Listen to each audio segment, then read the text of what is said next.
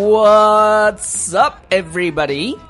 What's up, everybody? This is Dabai, and welcome to Headline English. 欢迎大家收听由优乐说独家赞助播出的英语头条。By the way, this is Alex.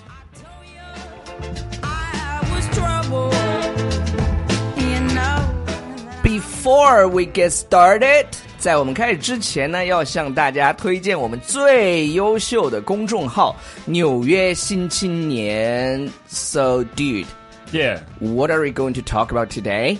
Okay, so right now, it's a very important time for sports. Mm-hmm. Because it's the NBA Finals. Oh, really? you don't even care, do Like you? I care. You know what? Here's the thing. Here's the All thing. right. Usually, I don't care either. I don't. Mm-hmm. I don't like basketball. Uh, What boss do you like? What boss? well, you gave me a phone, so I like you, okay? You're my favorite boss. Nice pun.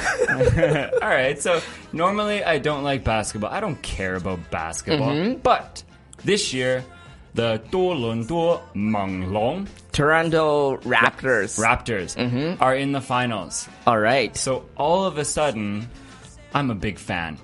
You're a fake fan. I'm- 你 yeah. 那个假粉丝，你滚出去 Exactly. so we say we say I am a fair weather fan. ！Fair weather fan. Yeah. Fair weather friend，我们之前是有教过大家的哟。 Allow me to 炫耀我的中文。狐朋狗友，酒肉朋友，酒肉朋友就是 fair weather， So it means it means if the weather is good and uh, that represents you have money, you You're have famous. friends, 你走红.对 Yeah, you have lots of friends. But then maybe you lose your money. You're not popular. ，yeah They disappear. yeah， No no real friends. So it's the same in sports. All of a sudden, Mm-hmm. because because the Toronto Raptors, the Menglong, they sucked for so long. so many years， So I said, I don't like the Raptors, but this year they're good. So I'm a big fan this year. so uh actually Toronto Raptors is the only team from Canada, right? That's right. Oh yeah, So- you should so- be proud.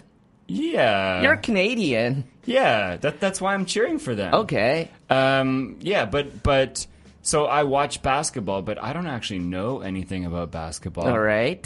But I'll still criticize the players that are playing. You got to shoot better, man. Yeah, you got you to you got suck. to work harder. These guys, suck. I could do better out there. Yeah. that's called an armchair expert.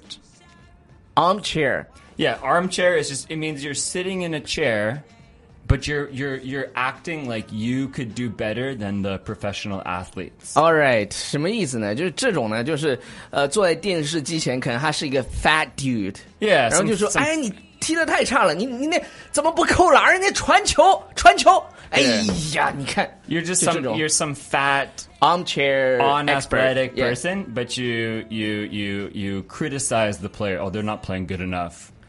Yeah. Okay, what else you wanna teach today My mom is an armchair expert for hockey. for hockey? She- she she doesn't- doesn't play hockey, She, right? she doesn't play hockey. She doesn't know anything about hockey. But when she watches hockey, she's like, "He's got to, he's got to play better. He's playing terrible right now." I'm like, "What are you doing?" Anyway, so the last thing. Okay, so we just taught fair weather Fans, fan and then armchair expert. And the last one is to jump on the bandwagon. 这个是 what does it mean？ Uh, so it means okay. So for example, right now the Golden State Warriors, Mm-hmm. Yongshi, are the best team. All right. They've won like four championships or something. You don't, yeah, you something don't- like you don't that. know anything about basketball. I can say, okay, Yeah, all right. yeah, you- Yeah. totally, totally. Smile and wave. yeah, uh, yeah. So, but so so many people right now say, "Oh, my favorite team is the Golden State Warriors." Mm-hmm. Why? Because they jumped on the bandwagon. It means if something gets popular, you start to support it, and everybody jumps on the bandwagon. OK，这就是随大流，有一点像。就是看别人就是赢了就去喜欢他，其实没有那么喜欢对他。 yes 嗯比如说像蔡徐坤，现在很火，然后他本来不喜欢蔡徐坤，现在就说我是蔡徐坤的粉丝。 Yeah 然后本来王源在那边唱歌，然后他就大喊王俊凯我爱你。 Okay. 那种，you know, you don't Ting understand, Budong, right? then- No, I can smile and wave. Yeah. Um, and then so yeah, so it's the same. It's the same in the World Cup, the Zucho World Yeah. Cup, because when Germany won the World Cup, 假球迷就 ev- 是 everybody was. Every, I'm s- I'm such a big fan of Germany. Obviously, I've always loved Germany. They're my favorite team. And then when France won, oh France! Obviously, France has always been my favorite team. it's the best. yeah, I knew France was gonna win. So obvious. OK，好了，以上就是今天我们学习的英文表达，不知道大家有没有 get 到呢？呃，如果想要听更多的地道的英文，我说实话，就是真的，呃，学口语啊，你还真得跟 native speaker 去学习，呃，特别是呃，我在这边跟大家讲一个方法啊，就是你可能今天学到了呃 fair weather 呃 fans fans or or friend. 对你，你知道它的意思之后呢，其实更应该去听的是什么？更应该听的是大白用英文去怎么解释它。